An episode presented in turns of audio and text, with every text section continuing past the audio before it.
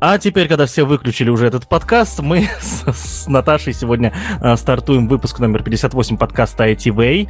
Э, здравствуйте, меня зовут Павел Калашников. Э, если кто до сих пор не знает, как меня зовут, теперь вы знаете, кому принадлежит этот божественный голос. Э, и со мной в виртуальной студии Наташа Мусина. Наташа, скажи привет, как погода у тебя за окном? У меня солнечно, все классно, и у меня есть логический вопрос. Вот ты сейчас озвучил цифру подкаста, а точно ли она не 160? А, дело в том, что в прошлый раз мы с Дашей решили, что будет выпуск 159. Вот, типа, вот все. Типа статичная цифра и все. Да, а самое интересное будет, э, когда у нас будет выпуск 158, какой мы будем делать выпуск после 158, э, учитывая, что 159 у нас есть, но у нас еще есть пара лет до этого, так что я думаю, что мы придумаем. Ну так вот мы, кажется, пропущенные пробелы-то и заполним. А, или, возможно, один больше сделаем. В общем, друзья, как теперь, когда нас спрашивают, сколько мы выпусков записали, мы все больше и больше не в курсе. Смешно. Вот. А сегодня мы с вами обсуждаем, э, как э, уже мы делаем это последние пару месяцев новости, но, друзья, у нас впереди очень много классных э, планов. Например, э, через буквально недели три мы будем записываться с, со специалистом из дата-центров э, с компании Selectel.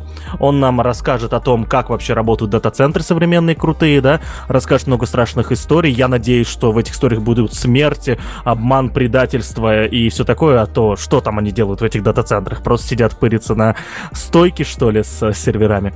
Вот. И еще у нас в ближайшей неделе будет запись с одним или, возможно, двумя э, программистами, которые работают в космических компаниях.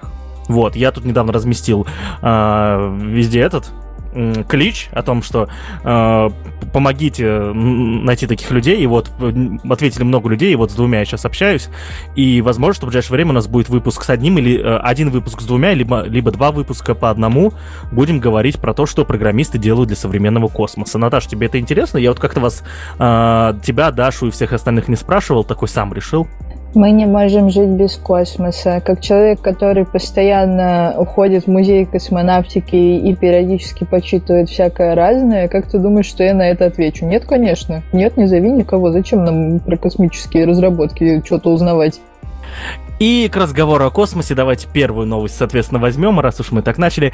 А, произошла посадка а, марсохода Perseverance да, которые запустили НАСА, я подозреваю, что года 3-4 назад, потому что до Марса именно лететь столько, да, а, ну, потому что а, напрямую до Марса лететь месяцев 8-10, да, но а, все-таки обычно с марсоходами, насколько я понимаю, делают более, больше витков, чтобы, а, потому что марсоходы должны садиться в определенном месте, которое им запланировали, да, то есть их для, обычно это некие кратеры, и чтобы именно сесть на конкретный кратер, в конкретное место, да, это очень сложная задача, и делают больше витков, чтобы э, корабль оказался около планеты в нужный момент и сел на нужную сторону в нужные э, градусы. Вот, соответственно, я, кажется, не создал даже карточку про это, но сам я смотрел и стрим, а, нет, я, я, я, сделал, я сделал карточку, да.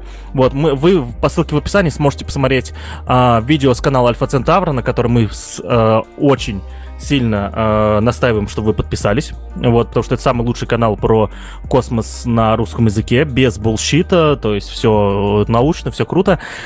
И там, соответственно, повтор посадки марсохода Perseverance. Более того, у нас скоро будет видео этой посадки, да, то есть впервые в истории мы увидим, как видео в хорошем качестве, которое э, э, с Марса, да, то есть э, посадку конкретного э, конкретного устройства, да, вот. Э, почему через несколько дней? Ну, потому что, простите, пожалуйста, это вам не, не, не на YouTube видосик отправить. Видео в хорошем качестве будет идти с Марса очень долго, да, потому что э, э, любые данные, э, любые данные при современных технологиях, которые идут настолько далеко, это всегда потери, это всегда повторные отправки и так далее, так далее. Потом это, эти файлы нужно еще собирать как следует. В общем, все это сложно, скорость там передачи не 5G даже и не близко, так что э, передаваться он будет долго. Вот. А, ну и самое главное, что вы должны понимать, то, что все, что этот марсоход будет делать, все, что он будет фотографировать, я, насколько понимаю, на нем самая лучшая техника, которая когда-либо была на Марсе для фото фотографий, мы это все с вами увидим, потому что НАСА по, э, с, по своему договору должна в течение одного или трех суток выкладывать все в общий доступ, все, что присылают ее э, устройства. Я, я, я что-то слово устройство подбираю. Что присылают ее? Как это называется? Понятия не имею, как это называется в научном смысле. Э, интерпретирую так, как ты это делаешь. Вот, ну, в общем, устройство. Вот марсоходы, спутники и так далее. Э, аппараты, вот как, какое слово они говорят, э, люди в космической этой индустрии. Надо готовиться к этому выпуску, а то будем как лохи. Вот, аппараты. Что присылают ее аппараты. Вот, в общем, друзья, посмотрите, порадуйтесь, э, что, что еще произошло параллельно. Я видел очень кринжовые твиты э, Рогозина, который там выкладывал какие-то фотошопы. Просто Персеверенс отправил первую фотку с Марса. Она, естественно, такого себе качества, потому что, еще, насколько понимаю, не все э, э, разложились э, этим э, нормально устройство на устройстве, на аппарате, да, вот, э, но в будущем фотки будут гораздо лучше, и, соответственно, вот э, Рогозин, а это э, директор компании Роскосмос, по сути, это компания, которая должна делать все, что делает НАСА, только в России на российские бюджеты, он выкладывал кринжовые фото, все ему сказали убери, и он их убрал. Вот, э, не знаю, хотел, захотел поиграть в Илона Маска, не получилось. Просто Илон Маск выкладывает смешные твиты после э, достижений, а тут, э, ну что тут выкладывать? Причины не было, в общем, он решил повыпендриваться и ушел. Вот. А мы тем временем идем дальше, и кто у нас еще ушел? Кто у нас еще ушел? Я ушел из новой социальной сети. Давайте еще вот эту новость тогда возьмем. Вот. Я ушел из новой социальной сети, это не Clubhouse, я туда еще не пришел. У меня есть э, инвайт. Вот. Более того, этот инвайт мне выдала Светлана Башко, ведущая подкаста DevZen, которая была у нас в выпуске про diversity, ссылка на него будет в описании. Э, и когда она мне выдавала этот э, инвайт, я не знал, что Clubhouse только на айфоне. И когда я зашел, такой, э, чё, э, это как? Вот, в общем, у меня, до сих, у меня есть инвайт и нету этого айфона. Вот. А, но это не Клабхаус, да, я ушел из новой социальной сети под названием Ярус. А, то есть где-то несколько дней назад в Твиттере, опять же, все начали писать о том, что Ярус, новая социальная сеть, гарантирует там, а, что обычно там социальные сети гарантируют, анонимность, а, мы победим Твиттер и так далее, и так далее. Но я скачал приложение, э, и что я могу сразу сказать? Не надо скачивать это приложение, потому что это э, не приложение, а гумно. Наташ, ты скачивала Ярус? Я не скачивала, я посмотрела обзорку, я просто не поняла, зачем она мне. А, потому что это, по сути, похожие планировщики, сборки и так далее. Это то, чем, на мой взгляд, занимается а, интерфейсно, допустим, это очень похоже на Яндекс.Дзен. А с точки зрения общего подбора это очень похоже на древнющий Hootsuite и другие э, штуки, которые вот таким же образом оптимизируют доски. Я не знаю, как у них работает алгоритм, чтобы делать э, какие-то выводы в сторону яруса, но не знаю, что-то как-то не вижу я в этом никакого смысла для самой себя, потому что новости я смотрю совершенно по-другому, а скачивать еще одно приложение, в котором у меня будет что-то так структурировано, и это нужно еще проструктурировать, оптимизировать и все такое, ну, нафиг. А, ну, я, соответственно, а, в этом приложении тоже ничего не нашел. Более того, я в Твиттере сделал небольшой тред, где сделал парочку скринкастов с телефона, да. Я вот еще... А, вы не видите, а я показываю пальчиками это, типа, скринкасты, да. Вот. А, что мне не понравилось, я в двух местах смог долистать до конца ленты где это видно, что можно долистать до конца ленты. Вы что, последний раз со мной такое было году в 2000, я не знаю, десятом что можно было долистать до конца ленты, а тут можно, оказывается. И более того, единственный аккаунт, который видел с галочками, это официальные СМИ, поэтому, у меня, поэтому я подозреваю то, что это, это какой-то... И более того, нет, на сайте у них нет информации о том, кто это сделал. Обычно в таких начинающих стартапах, да, э, ну, на подобных приложениях всегда есть а, упоминание о команде, откуда что взялось. Короче, ну, немножко интересно читать, и ты видишь историю про людей. Здесь, здесь я эту историю не нашел, но, может, плохо смотрел. И мне кажется, что это сделано по какому-то гранту за миллионы-миллионы рублей с целью победить Твиттер, а не получилось. Ну что ж теперь. Короче, сами решайте, будете вы пользоваться Ярусом или нет. Э, наверняка на самом сайте-то нет, но в этом-то можно посмотреть на всяких Google Play и на App Store, кто разработчик. Вот, и там есть эта информация. Единственное, только, да, это какие-то незнакомые мне ребята. Я не знаю, что они еще дополнительно могли сделать. Вот, и, ну, соответственно, остальные выводы об использовании вы уже делаете самостоятельно. Я даже не знаю, я даже не знаю, какой дальше новости переходить. Тут опять про Clubhouse, но мы отложим ее дальше. А, что, что, что у нас еще? У нас, кажется, кто-то выходит на IPO. Fix Price выходит на IPO. Уху! А, для тех, кто не понял, почему это хорошо. А, Наташа, честное слово, я это, я следующую новость скажу, чтобы ты рассказывал, что-то я это сегодня заболтался, мне еще горло болит. Так вот, Фикс Прайс выходит на IPO, он, вернее, объявил о планах и уже отправил, насколько я понимаю, в какой-то там орган, который вот э, на российской бирже управляет акциями, запрос на то, чтобы э, выкинуть какое-то количество акций, да? Вот. Э, что такое IPO? IPO это когда ты выставляешь свои акции на свободную куплю-продажу посредством э, бирж и всех э, и всех инструментов, которые, соответственно, этим биржам доступны. То есть, чисто технически, э, можно будет, э, я не знаю, на каких условиях они еще выкидывают это все, да, вот, но э, если, соответственно, они позволят покупать э, акции небольшими партиями, да, то каждый из нас может купить акции фикс прайса, и я подозреваю, что они будут расти. Вот э, у, у меня перед э, моей женой Марией стоит задача она у нас занимается инвестициями как раз, да, вот э, мы, весь наш доход, который это у нас приходит, мы какой-то процент всегда скидываем в инвестиции, и она ими занимается. У нее есть задача, она следит за тем, когда Fix Price выкинется на биржу и сразу же купит по возможности столько, сколько сможет. И я думаю, что мы за один день сможем поднять бабла. Или не сможем. По фиксированной цене. Сколько там сейчас фиксированная цена у Fix Price а? Да-да-да. Это будет очень смешно, короче, если вот так-то на в линию выйдет, да. И не будет меняться, и будет меняться раз, раз в год. Вот, ну, в общем, нет, слушай, погоди-ка, а если сделать такой, фикс прайс сделать такой же флешмоб, то есть то, что у нас все по цене э, нашей акции. То есть, э, если акции будут расти, то люди будут меньше покупать, да, э, и акции будут падать. И это вот, знаешь, и рынок выровнит как-то цену в фикс-прайсе как. Вот. Идея говно, да? Отвратительно. Совершенно невыгодно, непонятно зачем, но ладно.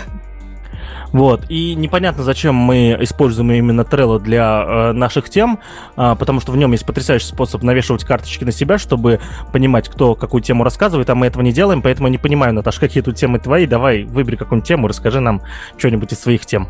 Я могу рассказать про Харьков. Эта новость вообще не имеет никакого отношения к IT, но она имеет отношение к другой прекрасной теме, которая связана с э, животными и вообще для тех, кто интересуется наукой. Мне кажется, вам будет это довольно интересно. А, новость мимимишная, прекрасная, замечательная, и, на мой взгляд, это очень клево. Короче, в США впервые клонировали черно- черноногого хорька. Это такая милашная милашечка, Ее фоточки можно найти в интернете. И в итоге вот этот зверек а, стал копией хорька, вот этого вот. А, насколько я поняла, это животное относится как раз к вымирающему виду, то есть оно было некоторое время занесено в Красную книгу, потом оно в итоге исчезло больше 30 лет назад. И теперь в США как раз ученые впервые клонировали черного хорька и сделали это на основе материала, который... А, нет, короче, все набрала. Вот, э, хорек находится на стадии вымирания, вот, все с ним пока что не очень хорошо, но он пока еще жив. И вот 30 лет назад, в 1988 году, а, собрали материал с одного из таких вот хорьков, долго, долгое время хранили его ДНК в криобанке, а, а потом, а, а, в общем-то, взяли и сейчас вот вывели. Вот, на тот момент вот это вот генетическая копия хорька, которую вы собрали, короче, а, данные которого собрали, он умер, он, у нее получился один детеныш, но, к сожалению, не справился с работой по продолжению рода. И на этом все этапе заглохло и осталось еще жить до появления новых технологий. Вот. И в итоге они э, пока что живут, все с ними хорошо. И вот э, можно теперь любоваться на вот этих вот прекрасных э, хоречков, следить, как у них дела происходят. Это можно делать в Твиттере у службы охраны рыб и диких животных США. Они э, отчетики свои выкладывают. Вот, вот такая вот прекрасная и няшная новость. Это, нас, это мы таким образом отвлекаемся от мира рынка, бизнесов, странных вещей, где кто-то на кого-то подает в суд и все такое. Ну и, кстати, такая мимимишная новость, которую удалось э, э, в моей ленте, по крайней мере, обнаружить за слоем всех вещей, которые связаны с Клабхаусом. А, хочешь все опять это в политику верну одной фразой? Не хочу. А я верну. Black Нет. Харек Matters. Да все, ну у тебя, ну ты чё? Отвратительно. Ужас какой. Зачем ты животные вне политики? Успокойся. А, что еще находится вне политики, это, безусловно, а, молодежный инициативный центр. Давайте так сделаем, да? Вот. А, друзья, для, для тех, кто не знает, мы сегодня записываемся 20 февраля. А, и 20 э, февраля это день рождения, день основания а, самой лучшей общественной организации в Ульяновской области, самой лучшей, одной из лучших точно в России и, скорее всего, самой а, богической в мире, да? Вот. А, молодежный инициативный центр, да, и почему мы, соответственно, упоминаем это и поздравляем МИД с днем рождения, потому что ITV подкаст вышел из проекта ITV, который изначально был проектом молодежного инициативного центра. Он до сих пор им является. Но мы уже так, так уже разрослись, что, соответственно, э, по, по размеру, наверное, уже как вся остальная МИЦовская деятельность уже, наверное, да, вот, э, являемся, но, тем не менее, проект ITV, тем не менее, проект МИЦ, вот, э, и мы с Наташей тоже члены молодежного инициативного центра. Наташа член молодежного инициативного центра с 2007 да? Да, ну там, там точнее вступление там в декабре 2007 было, проведено, ой, это 2006 там проведено 2007, ну, короче, давно я уже с этими ребятами люблю, обожаю всем сердечком. Вот, я член МИД с 2010 года, соответственно, это уже вот в этом году будет 11 лет, ёперный театр. Вот, э, и мы, мы с Наташей именно дружить начали благодаря МИЦу, и свою жену я нашел благодаря МИЦу, и Наташа свою жену найдет благодаря МИЦу тоже. Вот, э, в общем, спасибо этой организации, с днем рождения МИЦ, 14 лет, э, мы сегодня не напьемся. Э, а мы переходим к следующей, э, к следующей э, новости, что еще не случится, это не случится диалог Илона Маска Маска и Владимира Путина в Клабхаусе. Вот. Дело в том, что Илон Маск опубликовал твит э, с упоминанием э, Кремля, его англоязычного аккаунта. Э, и предложил ему побазарить в Клабхаусе. Но э, Кремль, соответственно, ничего не ответил. Я подозреваю, потому что э, они не поняли, как распечатать Путину Клабхаус, так что не получится. Вот. И от этой потрясающей новости мы идем, соответственно, дальше. И дальше Давай, Наташ, поговорим про Футурполис около Ульяновска. Ты знаешь, что появился новый населенный пункт в Ульяновской области под названием Футурполис? Но я знаю про то, что очень давно, ну как давно, это точно было, об этом мы говорили в начале прошлого года, обсуждали эту новость, она была связана с Русским берегом и как раз-таки с а, вопросами открытия специального населенного пункта, который будет э, сделан специально для айтишников, вот, и вот сейчас, э, видимо, произошло утверждение этой идеи, долго ее рассматривали, долго ее, видимо, обсуждали уже на политическом уровне, и теперь вот э, мы знаем, что Мишустин учредил новый населенный пункт, э, который как раз будет для айтишников, по сути. А, к слову, э, с с 1990 года в России было учреждено всего 5 новых населенных пунктов. А, и вот этот пункт стал пятым по счету. А, и, соответственно, из пяти пунктов, новых населенных пунктов, два, два айтишных города, да, ну, с намеком на то, что они станут айтишными городами. Это Иннополис и, соответственно, вот Футурполис в Ульяновске. И что я могу сказать? Я на самом деле был на э, очень таком закрытом мероприятии, посвященном этой штуке, когда а- автор этого проекта э, рассказывал руководителям IT-компаний и э, ульяновских, и э, всяким бесполезным людям типа меня, о том, что вот на, в Старомайнском районе города Ульяновска около, э, около русского берега, русский берег это, соответственно, э, турбаза, крутая турбаза, вот, где планировался Улкэмп 2020, но, к сожалению, не случился. Вот, э, будет организован, будет построен лицей, для айтишников. Будет построен много э, таких околоофисных помещений, чтобы туда IT, э, ульянские IT-компании могли э, сделать там офисы, да, и, соответственно, еще построен маленький поселок, чтобы можно было там жить. И из преимуществ. Из, из преимуществ предлагалось, соответственно, свежий воздух, счастье, радость, печеньки. Вот. Э, ну и вся инфраструктура, соответственно, там, там будет построен небольшой медпункт, где будет оказывать первую медицинскую помощь, если она требуется, потому что ближайшая больница находится в Старой Майне. Вот. Э, а это примерно километров, я не знаю, 50, что ли. Вот. Э, а, нет, не 50 километров, там можно переплыть через это, через залив, но все равно такое себе приключение. Вот. Ну и и много-много всего. Соответственно, меня туда позвали, потому что этот лицей, который планировался, для... А это будет IT-лицей, да, такой типа продвинутый для будущих IT-специалистов крутых. Вот. Э, там, соответственно, обсуждался вопрос, а что там делать летом, да, и меня позвали, видимо, с расчетом на то, что я расскажу, что там делать летом, мы по этому поводу поговорили. Соответственно, это случилось. Я скажу так, Э, я конкретных имен сейчас упоминать не буду, но знаю человека, который является автором этого проекта, соответственно, который собирается вот, э, находить финансирование под это, который нашел уже, насколько я понимаю, финансирование под это, и будет вкладывать еще кучу своих денег, я подозреваю. Я в нем уверен, да, и думаю, что лет за пять Футурполис вот, вот там случится, короче. Вот что-то мне вот, вот так верится. Я обычно это э, э, ко всему отношусь критично, да, вот, но мне кажется, что это случится. Безусловно, Футурполис это не то название, которое ему нужно, да, нужно было выбирать менее пафосное, но что-то там будет, и будет прикольно. Но это, знаешь, э, такая в плане названия калька на Иннополис, мне кажется. Вот. Поэтому э, с названием так получилось все очень пафосно. Меня другое пока что смущает. А точно ли айтишникам оно надо? Ну вот как раз и поднимался там этот вопрос, и директора ульяновских компаний, знаешь, говорили то, что ну вообще есть смысл. То есть, типа, э, вот есть 60% да, то, что идея крутая, да, и действительно э, эти компании обладают ресурсами, чтобы обладают ресурсами, возможностями, организационными возможностями работать там. Но вот есть еще 40% вопросов, которые стоит закрыть, да. То есть, э, типа, э, тен, э, вопрос нерешенный, но тенденция положительная, да. Вот, так что я думаю, что это э, возможно, потому что, э, ну, самое главное, что говорили, это, э, это о том, что если там офис, значит, там должен быть этот и и, соответственно, поселок, а айтишники же привыкли, то, что им нужен, чтобы в их поселке было что?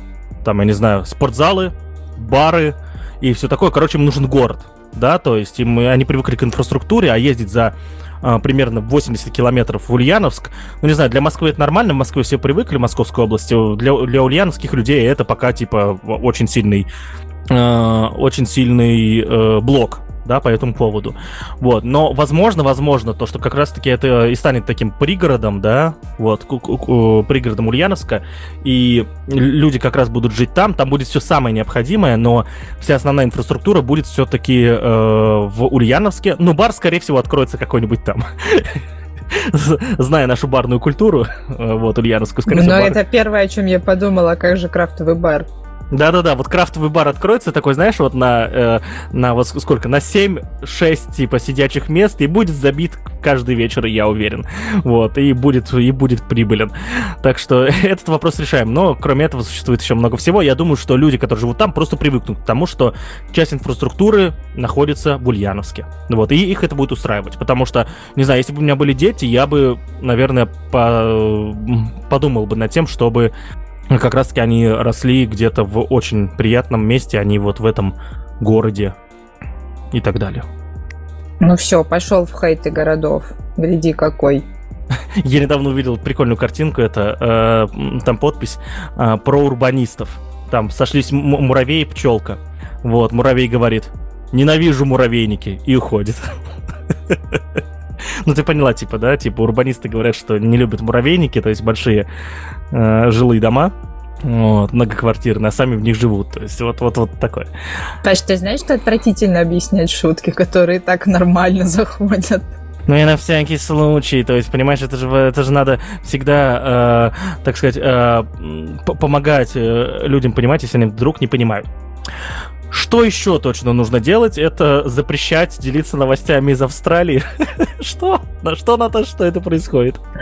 Ну, вот что-то такое очень странное произошло. Я, на самом деле, пропустила эту повестку, осознала ее только когда увидели новость. В общем, а теперь а, а, Австралия продолжает все так же и дальше строить свой какой-то внутренний мир, и это, мне кажется, опять очередную отсылку можно сделать к шутке про то, что вы когда-нибудь слышали новости из из Австралии, нет, существует ли вообще Австралия, вот, потому что новостей из Австралии приходит очень мало, а, они очень разные, как правило, про пауков вот, или кенгуру, но в данном случае как раз э, смысл заключается в следующем, что австралийские власти приняли законопроект, а, по этому законопроекту технологические компании должны платить за использование новостей и СМИ в своих сервисах. А, и, собственно, Facebook решила, что не хотят они никому платить, все деньги аккумулируются у них, а если а, а получать новости из Австралии не очень-то сильно им хочется. Поэтому теперь пользователям из Австралии делиться новостями нельзя. Вот так вот. Ну и, соответственно, трафик из Австралии был потерян на 13%, примерно 30% было а, потеряно трафика из-за рубежа на самом Фейсбуке. И, собственно, это связано с тем, что для некоторых Facebook также является агрегатором новостей. Они там подписаны на разные группы, подписаны на какие-то а, новостные страницы. Вот, теперь этого им делают, теперь это все делается только платно. Соответственно, страницы все с новостным содержанием заблокированы. Ссылки на новостные сайты тоже указывать никаким образом нельзя. И смысл нахождения в Фейсбуке таким образом пропал. Да? И австралийский а, трафик больше на Facebook приходить не будет. Ну и все все те, кто ходил в Facebook ради того, чтобы прочитать австралийские новости, естественно, теперь туда тоже не заходят. Вот. И посещение а, сайта Фейсбука, естественно, снизилось. А, ну и как бы вот. Еще думаю, что там по-любому есть какая-то штука со снижением акций. Я не смотрела, что у них там происходит именно в, в плане акций, но по-любому э, точно есть э, снижение. Вот. Но они, скорее всего, все, кто... Знаешь, в чем плюс? Все, кто будет следить за новостями из Австралии, поднимут трафик э, у чуваков, которые размещают новости напрямую на своих сайтах. То есть на, сайтах, на сайты австралийских новостей трафик увеличится, а у Фейсбука он упал. А, я подозреваю то, что люди в Австралии сидят такие и думают, слушай, а ты слышал какие-нибудь новости из Новой Зеландии? Она вообще существует? Э, нет? Вот. Э, я, я так и не понял причину, почему это произошло. То есть я понял, что произошло, причину не осознал. Там можно походить по ссылке. Вот э, мы оставим одну, ссылку на новость э, нашу переведенную на VC э, в описании. Вот. А так там можно внутри погулять на сайт непосредственно, где описывается информация про законопроект. Там есть сайт как раз технологических новостей, где публикуется, где была опубликована эта самая новость. И там как раз есть э, э, такая вот э, расшифровка того, что вообще происходит. Там у них какая-то замута в том, что а, Google объявила заключение какого-то многолетнего соотношения с News Corp, которая является там крупнейшей по тиражу газет. А, и, в общем, как-то там вот с такими вот аналогичными сделками а, что-то вот произошло. Короче, если посмотреть вакууме на ситуацию, Google, Facebook умолин попор испортил. Они там наделали всяких разных а, соглашений, вот, на которые ребята из Австралии были, согласились. Потом появился как раз вот этот вот новый закон, а, про, про него тоже прочитайте по ссылке в описании. А, и все. И вот теперь а, из-за появления вот этого как раз-таки закона и того, что э, Google, по сути, немножко так монополизировали всю эту деятельность, случилось то, что случилось. Окей, а мы тогда идем дальше и, соответственно, опять про Клабхаус, не хочу, пожалуйста. В общем, друзья, а, прикладываю ссылку, а, какой-то человек а, сделал консольный клиент для Клабхауса на питоне. То есть, если вы пользователь, видимо, Windows даже, да, тут Сейчас я посмотрю, как кажется, вы... Да-да-да. Вот. Э, если вы пользователь Windows или э, macOS, вот. Э, хотя тут написано OS X, да, это предыдущая версия, которая еще не была macOS. Вот, вы можете установить этот, э, интерф, э, этот клиент для Clubhouse себе в консоль, который будет отправлять специальные запросы, и судя по скриншотам, он э, будет делать это на китайском. Хотя, хотя неизвестно, как он работает. Я его не пробовал, потому что тут написано, самое главное, пожалуйста, там, типа, вы делаете это на свой страх и риск, э, вас могут забанить, потому что если вы будете неправильно отправлять запросы, э, сервера Клабхауса поймут, что вы это не вы, ну, то есть, что это не приложение, а, а какая-то отдельная утилита, и могут вас заблочить. Хотя, насколько я знаю, как мы обсуждали, что, что с Клабхаусом сейчас работают полторы коллеги, вот, возможно, у них нет времени следить за таким трафиком, у них ни на что сейчас нет времени, бедняжки. Вот. Э, и... Но есть такая тема, можно пообщаться в Клабхаусе. То есть, э, пожалуйста, подключайтесь, смотрите. Вот. По, по, посмотрим, что с этим будет дальше. А я жду приложение на Android. Вообще, на самом-то деле, есть новость свежак, вышедшая час назад, где чувак из ВК точнее, точнее, бывший создатель и разработчик ВК а, Григорий Клюшников опубликовал на своем гитхабе а, как раз Android-версию Clubhouse с открытым исходным кодом. То есть теперь и на Android это есть, неофициально, но тем не менее оно работает. То есть там есть APK-файл самого приложения, и, в общем-то, по сути, основные функции там работают. Вот. Единственное, да, они тоже все не гарантируют, что это не будет забанено, вот, но по сути это такая типа временная мера. Вот. И там в том числе как раз-таки задействованы вот эти вот API, которые были размещены вот в этом проекте, про который ты сейчас говорил. Наташ, ссылку в описании по-любому добавляй в карточку, я еще сам Уже? посмотрю. Все, это вот, вот, контент! Контент! Наконец-то надо сегодня выпуск выпустить, а то завтра уже все будут знать про этот клиент, и мы опоздаем. Все, вот. И, и я знаю, как выпуск называем. Android, клиент для Клабхауса на Android. Все, короче, победили.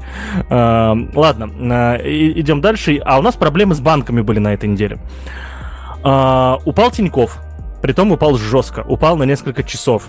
Вот. Э, я такого с Тиньковым не, э, не припомню, да? Вот. Э, но в, в, э, новость, то, что что-то упало, это не проблема а, самое смешное, как это случилось. А, они упали в день, когда у них произошел, а, когда произошла еще другая новость. Капитализация группы компании Тинькофф достигла 10 миллиардов долларов. И мы скинем ссылку на, на тред а, в описании о том, как Э, соответственно, у них там э, твит один идет один за другим. Говорит, э, группа комп- э, компании Тиньков вышла в, в капитализацию 10 миллиардов долларов. То есть, ну, типа, все, все что вот принадлежит Тинькову, да, вот стоит 10 миллиардов долларов. Кстати, Яндекс собирался их как будто за 400 миллионов купить. И теперь я понимаю, почему э, господин Олег не согласился со своими партнерами. Вот, потому что он, расщ... потому что он рассчитывал там, ну, ну, ну, нолик больше, видимо. Вот. Э, и... А следующая новость идет. Мы упали, мы работаем, несколько тысяч пользователей не могут скачать. А, что, о, о чем это говорит? Чему мы должны были научиться из этой истории? О том, что не надо праздновать в рабочие дни. Ничего. Даже с пятницы. Вот, и тогда празднуйте. Там была еще очень забавная шутейка по твиттерам разошлась по поводу того, что в этот день, по-моему, Тиньков еще закрыли вакансию на middle разработчика. Вот. И поэтому там некоторые товарищи это все между собой связали. А, это же были такие истории несколько лет назад, кажется, то ли в GitLab, то ли в GitHub была такая история, что а, пришел чувак, ему скинули onboarding документы. Если кто не знает, onboarding документы это э, набор документов, которые ты должен прочитать, чтобы понимать, с чем ты будешь работать и как. И в этих onboarding документах были э, перепутаны ключи продакшена и ключи тестовых серверов. В общем, чувак зашел. Ой, вот, Да, а там дальше в инструкции было написано: удали базу данных, создай свою. В GitLab было, я какой кошмар. Вот, ну и он сделал собственно, все по инструкции. В итоге его тут же уволили, но вопрос в том, кто виноват. Я считаю, что тот самый чувак виноват не был. Как раз таки. А виноват тот, кто писал эту доку. Его тоже надо было уволить. Этого чувака, да ничего ему не нужно было делать, а купить ему шоколадку. Потому что представь, Наташ, ты приходишь в первый день и допаешь базу просто на новой работе. Это же вообще, это, это такой э, стресс, я даже представить не могу. Я бы умер нафиг. А вот это вот, между прочим, очень плохой анбординг. Вот пример просто очень плохого анбординга. Типа, ребят, если вы вводите сотрудника, то, наверное, тогда не нужно вообще, в принципе, давать тогда уж в таком случае доступ к чему-то конкретному, если вы его все еще продолжаете тестировать и смотреть, как он там с задачами справляется. Вот. А это первое. Второе, даже если вы даете доступы, и это как бы тоже ок, то проследите, пожалуйста, внимательно за всем. И увольнять надо чувака, который эту инструкцию составлял. Но как, ну, точнее, не то чтобы увольнять, а как минимум пожурить. А с чуваком-то все окей. Uh, ну, в общем, uh, да, или дать им возможность создавать новые сервера просто. Ну, в общем, uh, отбординг это плохо, а документация, которая составляется не автоматически, плохо.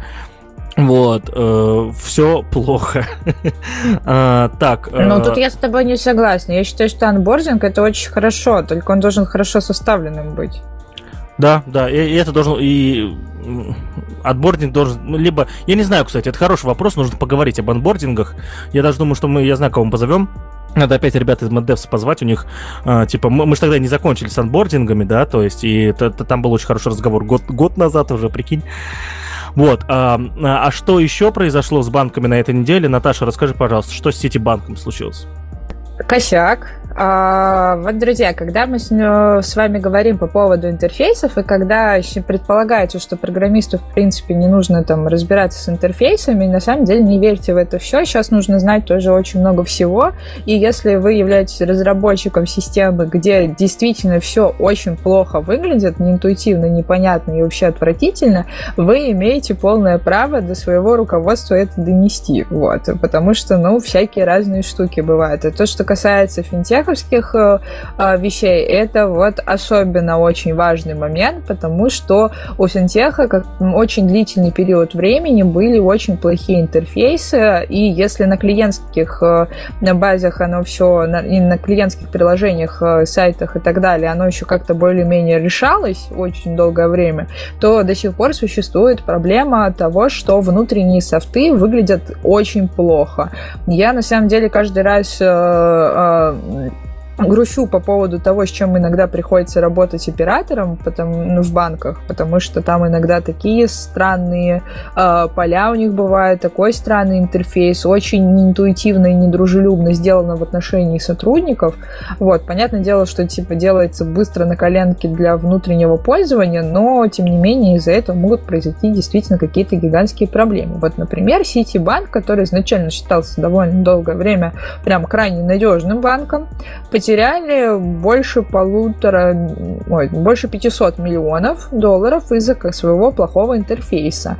Они в августе 2020 года ошибочно перевели кредиторам деньги, вот. И вот до сих пор эта вакханалия длится, потому что ошибочно-то перевели, и, естественно, не все хотят их обратно а, переводить на счет сети банка.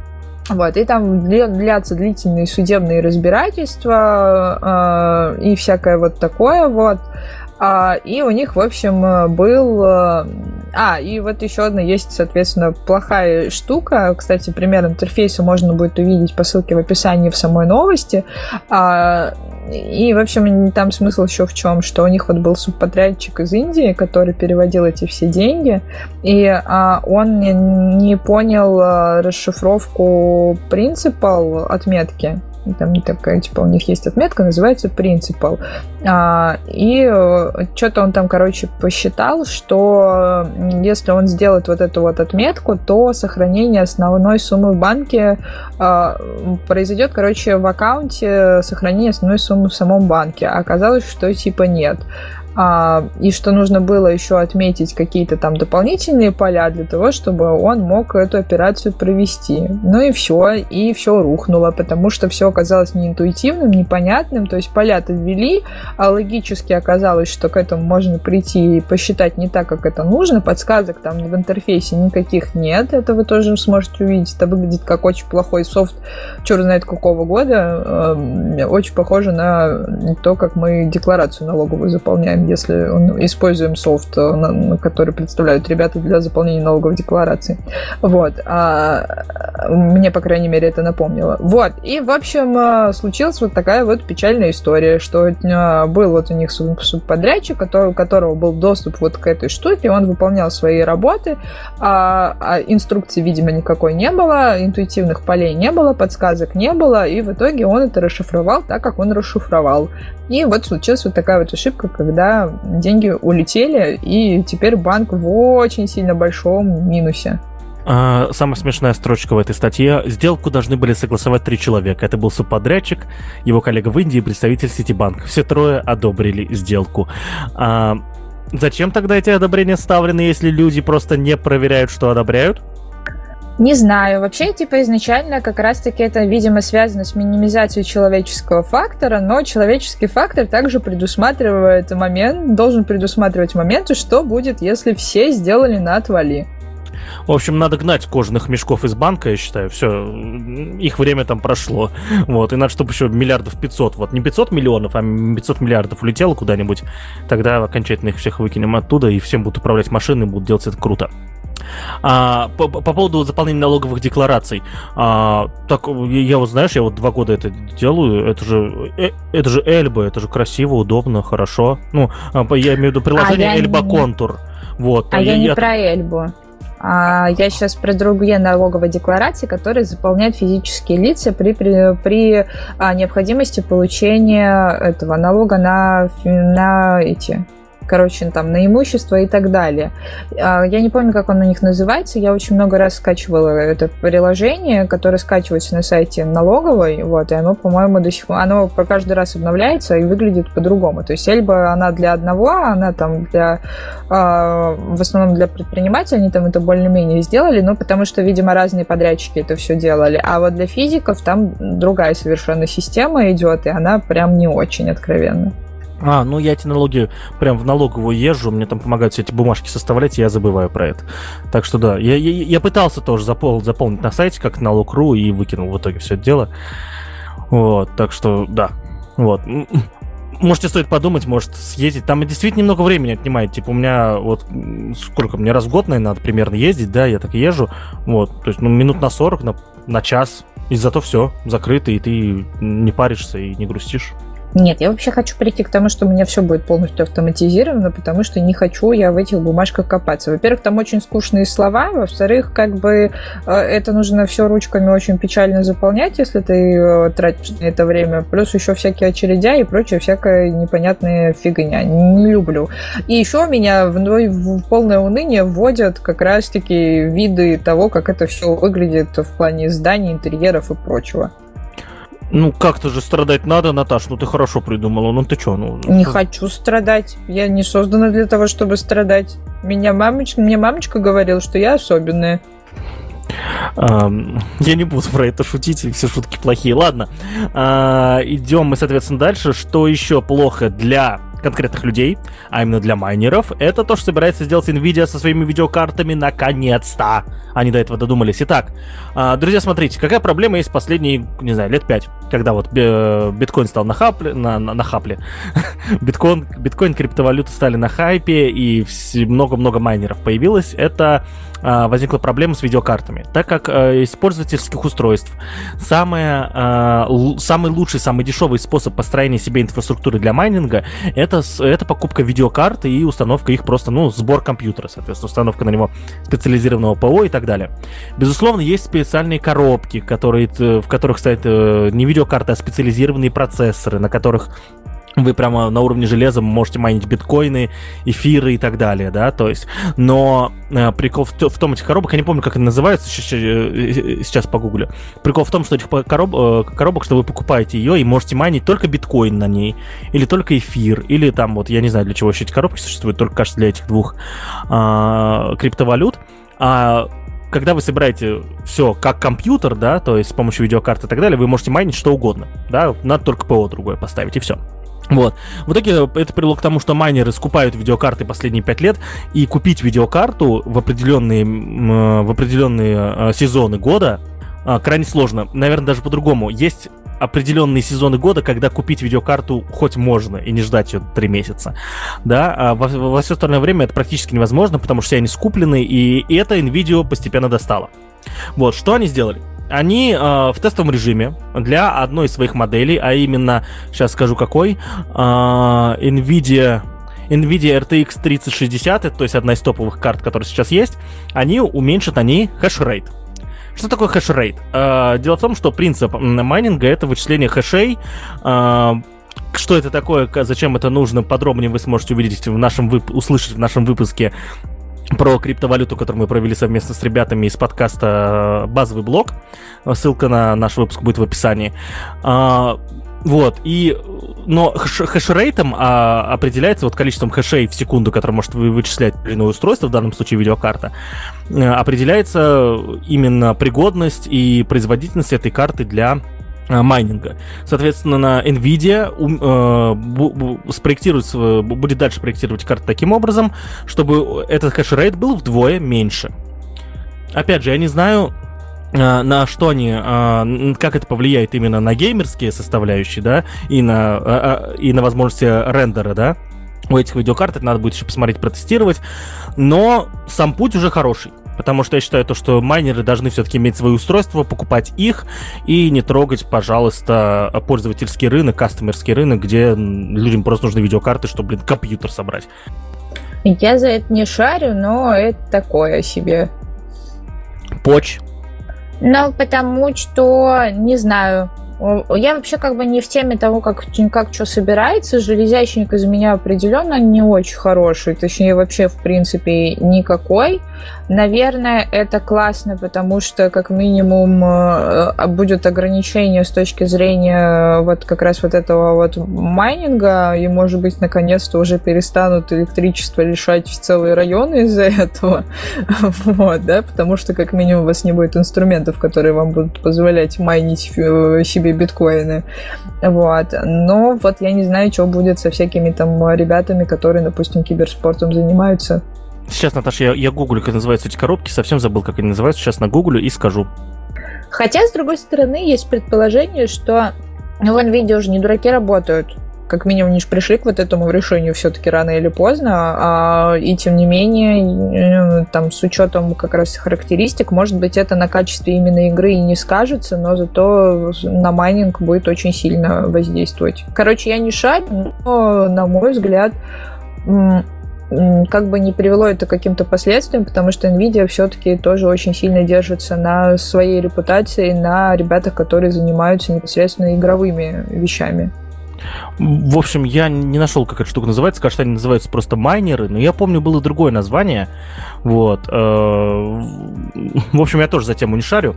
Я пытался как-то это изучить, э, там, подсобрать такую штуку в 2016 году. Мне быстро надоело. Ну, то есть я понял то, что инвестиции в это гораздо больше, чем э, я в итоге заработаю, а, заним... а поиграться мне есть чем, кроме этого.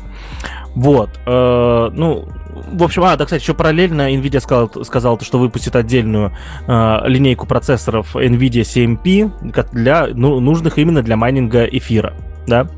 Вот. Э, в любом случае, друзья, если вы не понимаете, о чем мы тут говорим, э, приходите по ссылке в описании, там будет выпуск а, про криптовалюты, майнинги, биткоины и прочее, прочее, прочее, прочее, прочее.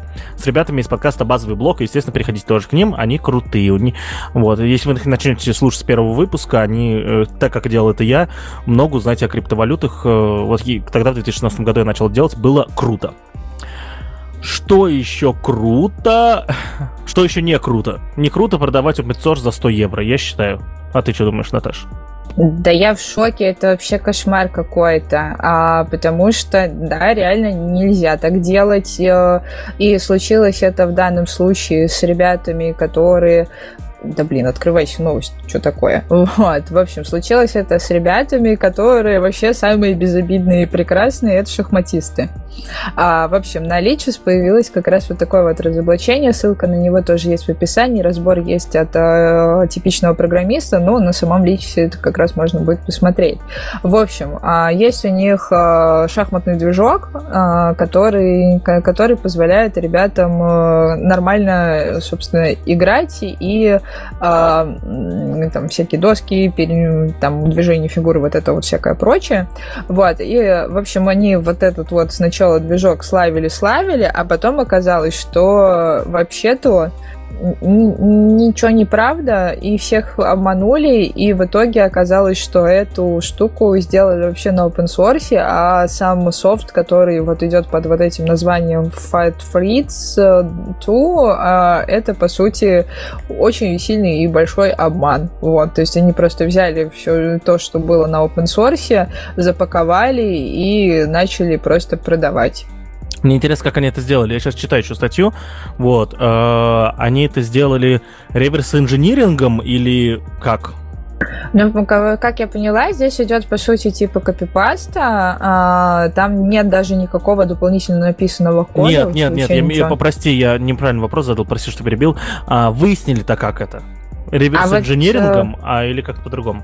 А, там, короче, появился у них э, твит, э, который можно будет тоже почитать. То есть вот если ты углубишься поглубже, то там есть вот как раз э, информашка по поводу ну, полного размещения вот этой вот, ну, объяснения вот этой вот ситуации. В общем, э, по сути, это нашел пользователь, вот, и что-то он там сделал, как раз-таки проверил, посмотрел, и в итоге они это все дело выяснили.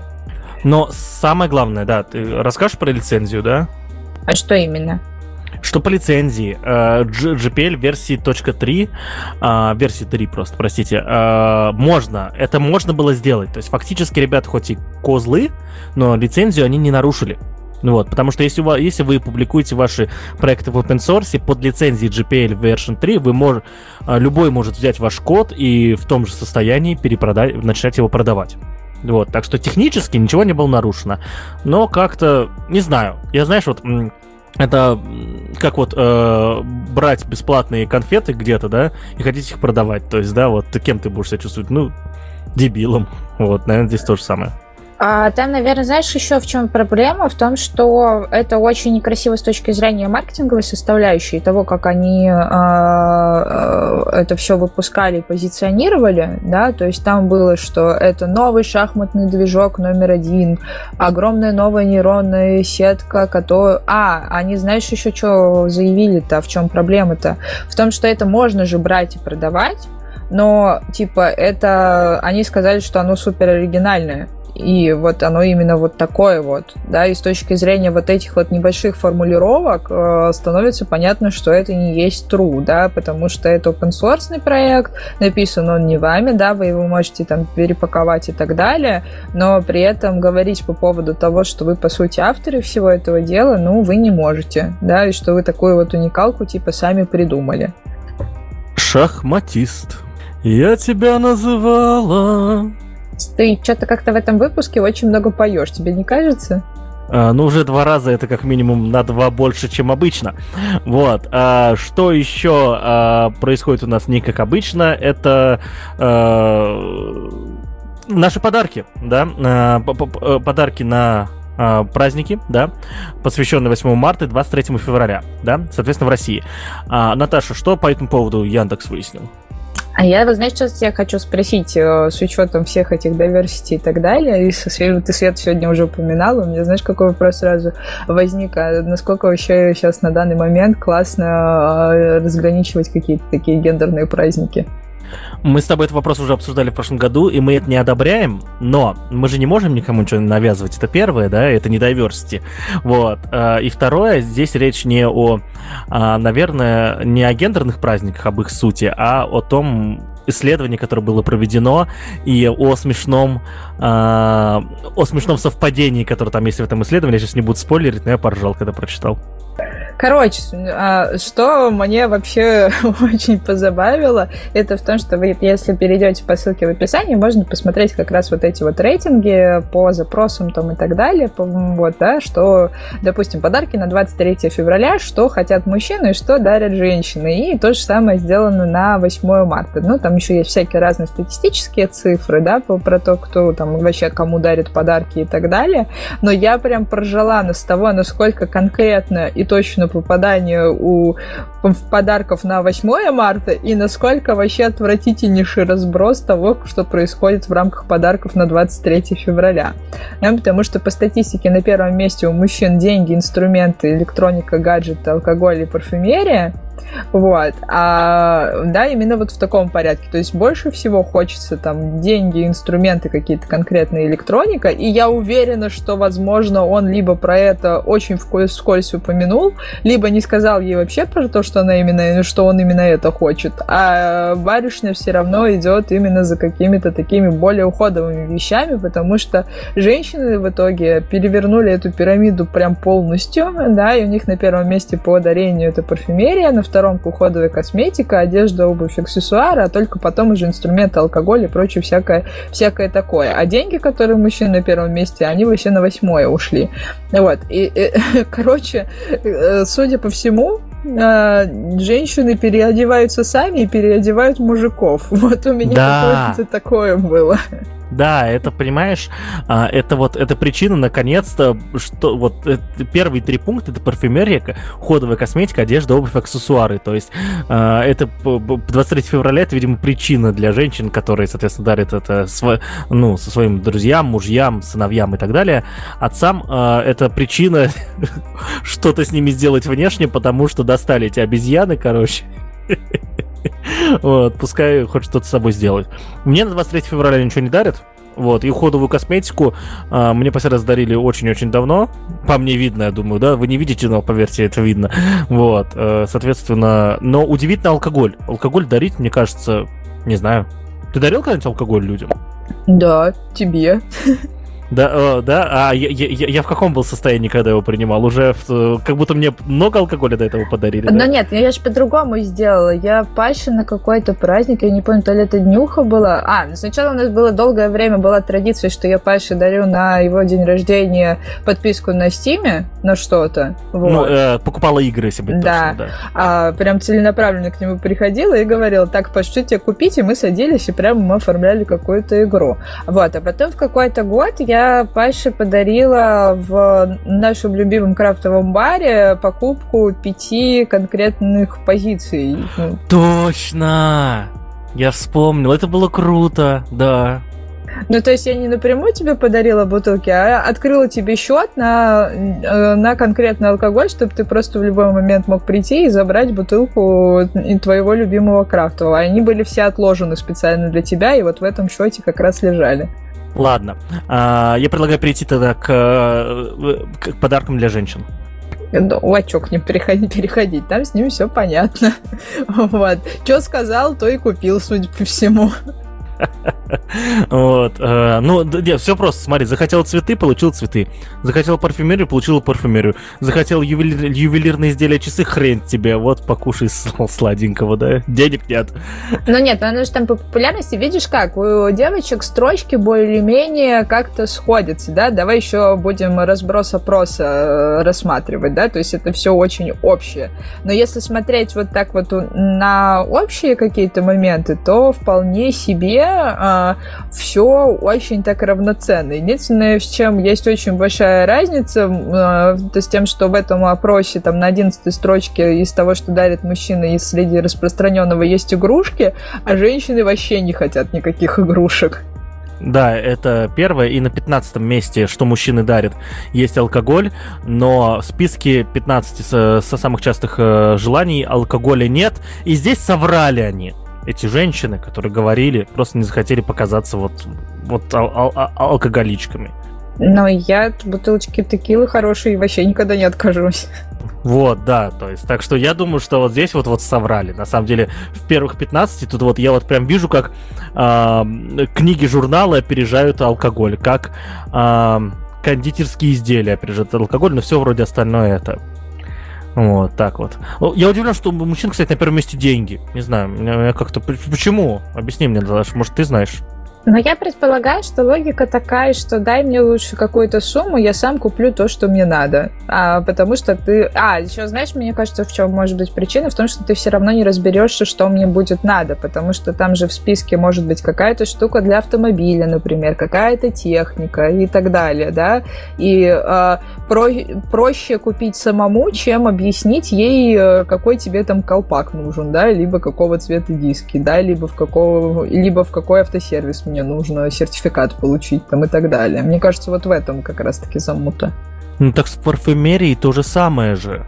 Типа вот э, с парфюмерией и ювелирными изделиями. То есть здесь то же самое. Легче взять у него деньги и пойти купить запах, который ты прям понюхаешь, и тебе понравится, да, вот прям вот там в условном э, Ривгоше, да. Вот. Нет разве? Почему? Я... А ты знаешь, в чем самое главное лукавство? В том, что женщина выбирает подарок самостоятельно, а женщинам подарок мужчина может выбирать совместно с женщиной. Это же немножко разное устройство. Вот я просто... Сейчас можете меня там в сексизме обменять либо еще в чем-то, да, я просто сужу по а, тем паттернам поведения, которые есть там, допустим, у моей мамы, у там кого-то из моих знакомых девочек там и так далее, да, и а, очень часто, не у всех, конечно, у меня тоже у самой такого не было никогда, а, прослеживается следующее... А, нет, было, было, когда парень сам просил. Вот, такой, типа, давай мы сейчас с тобой пойдем в магазин и купим, что тебе там надо. Вот. Это моя фишка. Ну вот, а, да, и здесь вот мне кажется, что как раз тут еще построение вот этой статистики основывается на этом, да, то есть женщина делает выбор подарка самостоятельно, а, поэтому там очень много всего, что она самостоятельно может подобрать для него, да, то есть по-любому там знает размер его одежды, она знает, чем он там пользуется, либо чем бы она хотела, чтобы от него пахло, а, и прочие всякие штуки. А с мужчинами в данном случае, вот они, цветы-то понятно, это тоже гендерно-стереотипная такая штука. А все, что касается всяких там остальных вещей, особенно всяких ювелирок и прочего, то это, как правило, мы за ручку с тобой вместе идем в магазин и э, вместе выбираем, ты оплачиваешь, но по факту ты подарил. А я тебе объясню, почему так происходит. Э, на своем опыте скажу. Э, знаешь, я вот в начале отношений с, одной дамочкой, которая теперь моя жена, раза 3-4 самостоятельно выбирал парфюмерию парфюмерию. Хотя мы, она, она намекала, говорила, да, я как бы знал там примерные вкусы, э, бренды и прочее. И даже после проведенного research а, после чуть ли не записывания того, все, что она говорит про это, э, и посещения трех-четырех магазинов, э, ей что-то, я что-то ей э, дарил и видел э, очень сильно скрываемую мысль о том, что вот. И, и вот в какой-то из определенных моментов, когда опять она это попыталась скрыть, я говорю, все, это последний раз. В следующий раз ты едешь со мной. И до сих пор ездит. Но вот в этом же как раз и очень большая разница, да, то есть э, женщина выбирает подарок самостоятельно, все равно мужчина ему радуется, и поэтому, соответственно, никаких вот таких вот коммуникаций ртом не происходит, да, то есть никто ни с кем не разговаривает на эту тему, типа подарил и подарила, ладно, забьем, вот, а, а вопрос скрытых желаний, ну, как бы на вторичен, да, на второй план уходит, вот, женщины так не получается, она рассказывает обо всем сама, если ты не запомнил, то я тебя просто под руку возьму и все. А, кого еще нужно брать под руку? Это разработчиков на JavaScript. Есть! А, и смог и переход сделать, и над фронтендерами поугарать. Вот. А, Наташ, что происходит? Но происходит следующее. Просто один из сотрудников э, сообщил, что поиск Гугла короче, может обрабатывать редиректы на JavaScript. А для тех, кто не знает, э, редиректы — это э, перенаправление пользователя с одной страницы на другую, да, там идет замещение URL автоматическое, вот. И это очень часто используется, если вы там, допустим, переделываете сайт, меняете там его структуру, там адрес, адреса страниц, страниц, вот, и, в общем, это нужно специально для того, что если вдруг пользователи там, допустим, по каким-то старым ссылкам переходят, чтобы они попали на, именно на ту версию страницы, на которую это нужно, с актуальным адресом. А, и вот в данном случае как раз появилось такое сообщение от одного из сотрудников, что поиск, да, обрабатывает редиректы на JS, вот, но по-прежнему Google их не рекомендует э, использовать, потому что некоторые, что другие поисковые системы могут JS переадресацию э, не понимать. Вот. Э, и вот его текст был в том, что он работает, ну, что редирект на JS работает в Google, но, они, но он видит, что другим поисковикам трудно их обрабатывать. Вот. И э, там есть некоторые, некоторые моменты по поводу того, что здесь связано как раз с переадресацией на JS именно. Но вот SEO-специалисты, в том числе сам Google, теперь рекомендуют, что это нужно сделать с помощью переадресации 301 на стороне сервера. Вот. Вот такая вот коротенькая история, но довольно полезная для кого-то, если вы вдруг занимаетесь всякими вещами, связанными с э, веб-мастером. Ты там что-то начал гуглить, вздохнул и, а, и все. Простите, я в мьют уже рассказываю, чем редиректы 301 от 302 отличаются. Короче, редирект, чем отличается редирект 301 от редиректа 302? Что такое 301 302? Это, соответственно, HTTP-код, вот, э, который прописан в протоколе HTTP, да, и, соответственно, который нужно поддерживать. Э, и э, HTTP-код 301 означает, что вы перенаправлены на другую страницу, потому что запрошенный ресурс, то есть вы пришли на страницу условно itway.podcast, вот, если вас перенаправил на страницу Павел Калашников, да, вот, э, то значит то, что э, и перенаправил с, редиректом 301, значит то, что э, с Калашниковым больше никто не захотел записывать подкаст ITV, и навсегда теперь э, подкаст ITV это подкаст э, Павел Калашников, условно, да? Вот. А редирект 302 это наоборот. Э, есть, соответственно, он переводит э, с э, со ссылки itv.podcast на, на Наталья.Мусина, да, с, с кодом 302, это означает то, что временно Наташа Мусина ведет подкаст одна, потому что, э, потому что Даша Баженова много учится и работает, а Калашников с Бадунище. Вот, вот, то, то есть в этом разница, да. Вот. Э, и, насколько я понимаю, да, редиректов с помощью JavaScript, который можно делать, обычно редиректы делаются э, серверными технологиями, то есть э, когда у вас сервер сам, соответственно, отвечает и сам запрашивает дальше, э, это, ну, сам возвращает нужную страницу. А здесь а, это происходит в браузере, да, то есть э, сперва загружается одна страница, и браузерно отправляется а, другой запрос, насколько я понимаю. Вот, это большая разница для поисковика, ему надо как-то это обрабатывать нормально, чтобы понимать, э, что в итоге по этой странице находится, да, то есть какой-то несуществующий ресурс, временно несуществующий ресурс, или то, на что редиректится, соответственно, по этим кодам. Вот, э, я, честно, не, не, не до конца разобрался в истории, я вот увидел эту, эту карточку только перед началом э, записи подкаста, я, наверное, подробнее разберусь еще в, в этой сути, но пока вроде бы тема такая, да, то есть, э, возможно, что неправильно понял. Я же все-таки это. Ну, все ты правильно понял, просто не все в данном случае умеют это все правильно интерпретировать. И вот для того, чтобы вот таких конфликтов не возникало, и чтобы поисковые сети не были засорены, есть определенный ряд рекомендаций, которые все-таки стоит соблюдать.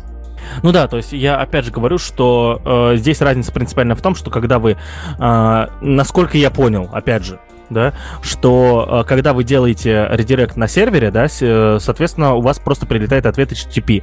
Когда делается редирект JavaScript, поисковику нужно скачать этот JavaScript, понять, что он редиректит, и, и, и только тогда, соответственно, уже обрабатывать вот эту страницу как страницу, которая перенаправляет куда-то в другое место. Насколько я понял. Но я поподробнее разберусь, тема интересная. Вот, а что еще интересно, это то, что GitHub создал сервис для 3D визуаль... визуализации вашей активности. А, к разговору об активности, Наташ. А, нет, я расскажу дальше об этом, да. Вот, но, к слову, если бы он визуализировал мою активность, это была бы такая прямая линия, сидящая на стуле и тыкающаяся в монитор. Ничего не поняла, но очень интересно. А это твоя новость или моя? Твоя? Моя новость, да, моя.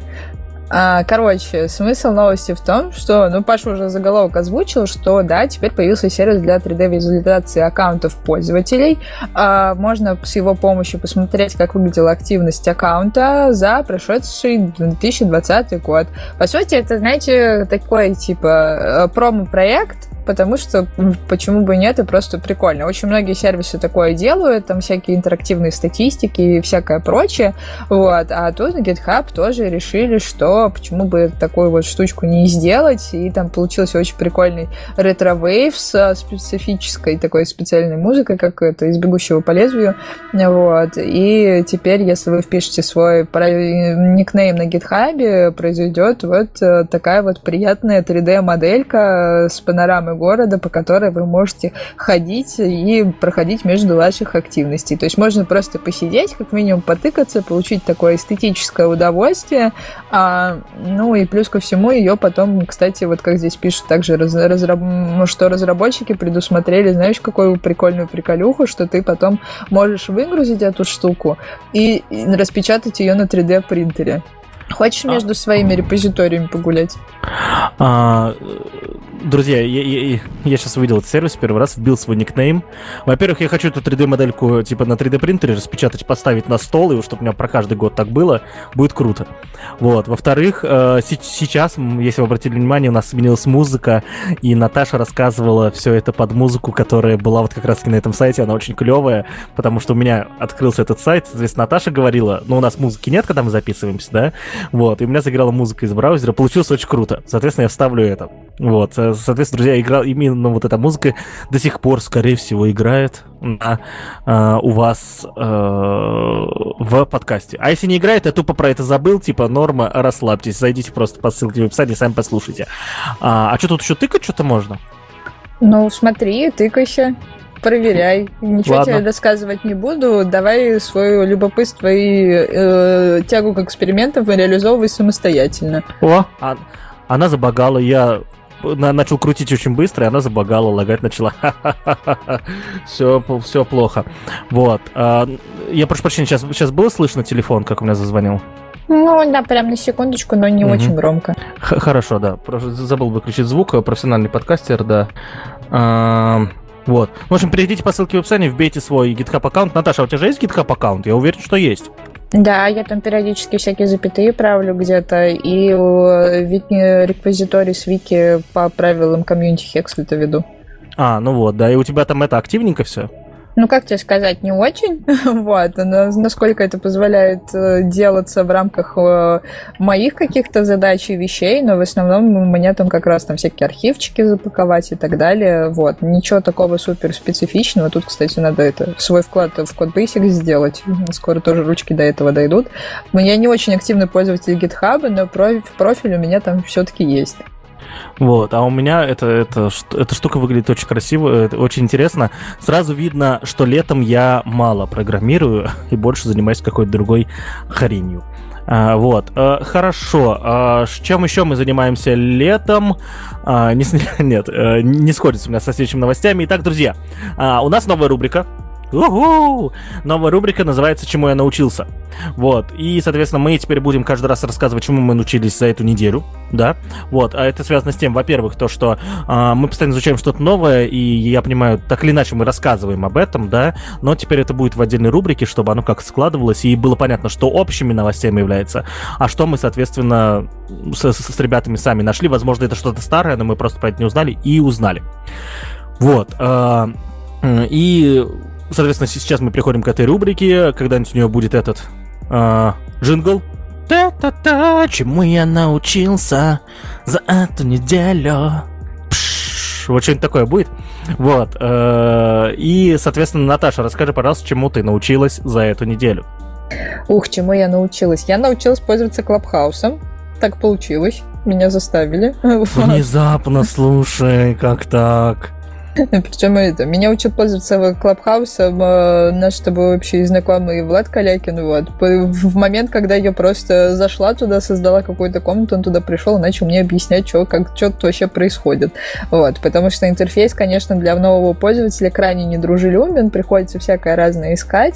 Вот. Но в целом штука-то довольно прикольная, и я, мне, знаешь, кажется, что она довольно своевременная, поэтому периодически ею пользоваться стоит, э, ну, как минимум, понятно, сейчас пойдет бум на все, все это создание и так далее, и все наши ленты новостей сейчас утыканы тем, а кто же там теперь самый популярный блогер Клабхаус, у кого там больше всего подписчиков, какие темы там размышляются, э, обсуждаются, но, не знаю, по-моему, все равно это довольно своевременно, ну и как минимум позволяет нормально сегментировать аудиторию.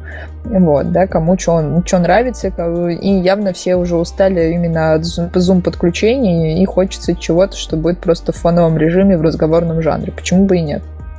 Так, чему я еще научилась? Э, э, я научилась справляться с отсутствием ресурсного состояния. Вот у меня тут на днях случились события, которые меня полностью выжили как лимончик.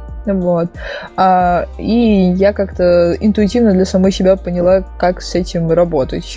Вот. И как себя приводить нормально в чувство, чтобы, чтобы не уходить окончательно в полную, в полную грусть. Вот. А, но это, понятное дело, что такая довольно интуитивная штука для каждого из нас. Э, но если вы себя так прощупываете и периодически обращаете внимание на свое состояние, то это классно. Так, и что я еще сделала? Я хочу поделиться с вами ссылкой, очень классная, она мне безумно нравится. Я посмотрела онлайн-выставку. А, Ее сделали ребята из Стэнфорда, она создана на базе их электронной библиотеки.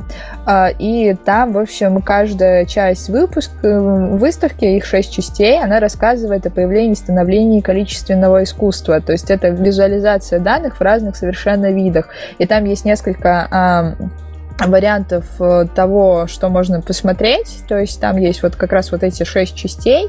А, то есть там есть направление там времени, пространства, там есть э, разная природа, там и так далее. Всякие, короче, такие прикольные статистические штуки. Я безумно люблю просто такого рода искусство. И когда я там в Финляндии была, и, там, и в Музее современного искусства в Киасме, мы ходили в зал, где есть всякая статистическая штука, там, допустим, сколько пользователей посетителей там приходило, ну, ну, сколько там было посетителей, которые там из каких-то определенных стран, там были интерактивные карты, где можно было свои данные оставлять.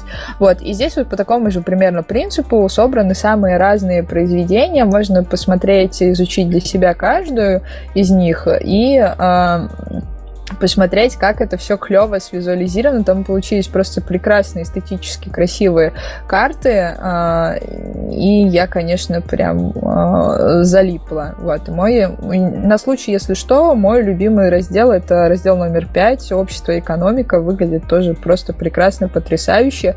И это клево, когда а, ты для себя пытаешься еще выработать насмотренность, как можно прикольно показать разные графики. Вот. Я люблю смотреть смотреть графики, графики, это клево. Это, что называется, до появления Data, да?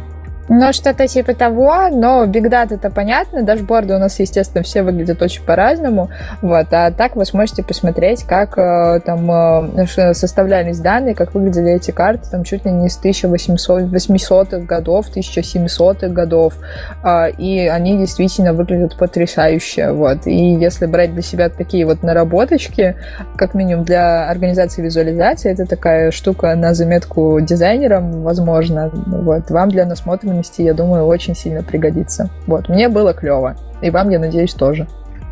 Спасибо, Наташа. Я, у меня на самом деле одна штука, которую научился предыдущую неделю.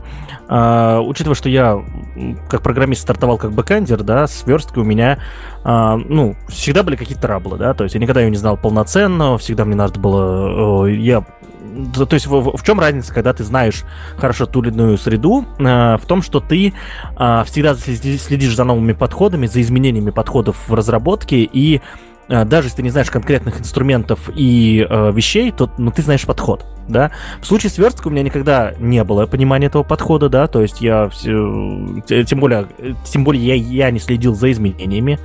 Вот, но вот последний э, месяц, соответственно, я так получилось, что появилось несколько задач по верстке лендингов красивых, да, именно таких прямо мощных, да. Я что-то так вписался, что, да, давайте сделаю я, типа, и начал фигачить просто, да. То есть у меня вот немножечко Руби сейчас есть и очень много верстки. Я прям фигачу неистово там. Флексбоксы, которые уже устаревшие, но для меня это просто открытие, типа, вау. Вот, типа, не надо теперь э, там думать по поводу этих пэддингов, маржинов, оно вот само как-то работает. Ты только нормально придумай, как блоки должны стоять, и все. Так, вот. И еще кучу-кучу всякого стафа. Естественно, сейчас не буду, да, скидывать курсы по CSS, но а, очень нашел кру- крутой а, инструмент. Он называется Клипи. Клипи — это штука, с помощью которой можно э, строить э, клипэфы. Клипэф — это а, а, один из операторов э, CSS, который позволяет вам отображать элементы в в виде каких-то формочек, да. Более того, э, ClipPath поддерживает, если вы правильно настроите, то э, если вы хотите менять форму тех или, тех или иных элементов с помощью CSS, да, то есть можно делать что-то похожее на анимацию, да, то есть фактически это анимация с помощью CSS без JavaScript, и более того, все проекты, которые сейчас делаю, сейчас стараюсь для, для анимации не использовать JavaScript, это вообще такой челлендж прикольный, вот, э, соответственно, я все анимацию сейчас делаю только с помощью каскадных таблиц стилей, и вот clip-path это, э, соответственно, один из самых частых операторов, потому что анимация это так или иначе изменение форм, вот, и, э, соответственно, transition ы в CSS очень классно поддерживают clip-path, по крайней мере, на Google Chrome, вот, э, не знаю, как в Safari это будет работать, скорее всего, будет так же работать, come on, вот, в общем, я кайфую, и прикол в том, что clip-path, я когда недолго пользуюсь, сложно считать его это, параметры, тем более там больше трех цифр, а я так не могу. Там много цифр, там вот минимум 6, и, короче, надо думать каждое какое значение. Вот. И, а, а вот к клипе эта штука, где ты говоришь вот, типа, я хочу треугольник. Вот, прям здесь рисуешь треугольник такой формы, который тебе нужен, он тебе показывает. Тут еще можно многоугольники, стрелочки, крестики, что угодно можно строить. Короче, классная хрень, и я, в общем, ей пользуюсь от души. Вот, тут еще есть какие-то фичи, но я их еще не научился. Вот, в общем, ссылка на клипе будет в описании, про, если вы э, монтируете, хотел сказать, если вы много э, верстаете и, и либо мало верстаете, наоборот, и вам сложно считать этот клип F, очень советую начать пользоваться этой штукой, она прям позволяет делать красоту без JavaScript, вот, э, и сразу на, на, на, весь экр... на всех экранах, черт возьми, я делаю изменения между мобилкой и десктопом просто минимальные. Я не знаю, что случилось с версткой, с CSS за эти годы. Я что-то пропустил, но теперь там все классно. Я при... То есть, вот Наташа тоже в верстке работала. Наташа, ты же помнишь, как это было там лет 8-9 назад? На табличках-то? Нет, я вот, я вот ну, я, еще, я еще не верстал, когда был на табличках, да, вот, но я, даже то, что было после табличек, это тоже был ад по сравнению с тем, как сейчас все, короче, я вообще кайфую. Ну, во-первых, очень все сложно было с точки зрения позиционирования, браузеры все очень по-разному понимали, все очень по-разному интерпретировалось, а, плюс еще ты, естественно, там под разные браузеры подстраивался, сейчас это становится все более и более унифицированным, и это клево, вот, а, верстку изучать, я думаю, стоит, причем неважно, бэкэндер вы фронтендер ну, или фронтендер, вот, потому что, ну, это просто полезный скилл, как минимум, да, как минимум у вас появляется понимание того, что и как между собой взаимодействует, как нормально а, агрегируются все документы, которые вы таким образом выгружаете в веб-сервис. Вот, короче, это классно, и мне, кстати, очень нравится, во что сейчас превращается верстка, потому что они там каждый раз что-то крутят, вертят, придумывают какие-то новые решения, что-то постоянно оптимизируют, чтобы это было проще, прикольнее верстать. И работа сама по себе довольно-таки такая задача творческая довольно, все, что касается верстки. Вот, поэтому верстка это клево. Приходите учить верстку на. Ага. Вот, да, кстати, к разговору, я говорил, что вот на CSS все это делаю. Безусловно, я использую этого SCSS, да, то есть это а, язык декларативный, который позволяет, который потом компилируется в CSS, вот. Но у меня в планах э, поюзать less, ну, кажется, less уже устарел, никому не нужен, и, э, поиспользовать пост CSS, всякие там, я не знаю, как они называются, э, господи, всякие то ли Эмерсон, то ли что, я забыл еще какие-то, короче, кручу, кучу крутых штук есть для CSS. В общем, я скоро их все буду юзать и буду вам рассказывать, короче, что вы думаете, я ввел эту рубрику, чтобы про CSS рассказывать, вот. Очень неожиданно. Да нафиг этот Руби просто, вот, вот все, уйду в верстальщики. Да? Знаешь, как круто, когда ты просто там сделал маленькую штуку, она в итоге такая, жум, такая там вся это э, крутится. И это можно сделать со всеми объектами, с видео, там, с, с текстами, короче, вообще кайфую.